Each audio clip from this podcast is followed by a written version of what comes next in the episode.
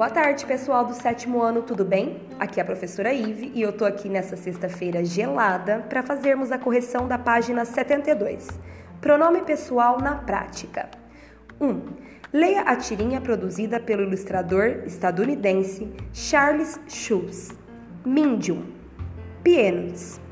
Vamos entrar agora. Mãe, a gente se divertiu bastante lá fora. Eu me diverti bastante, Lucy. Claro que sim. Que bom, eu nunca sei direito. A. Que pronome pessoal tem o mesmo sentido de agente? É o pronome nós, a resposta é nós. B.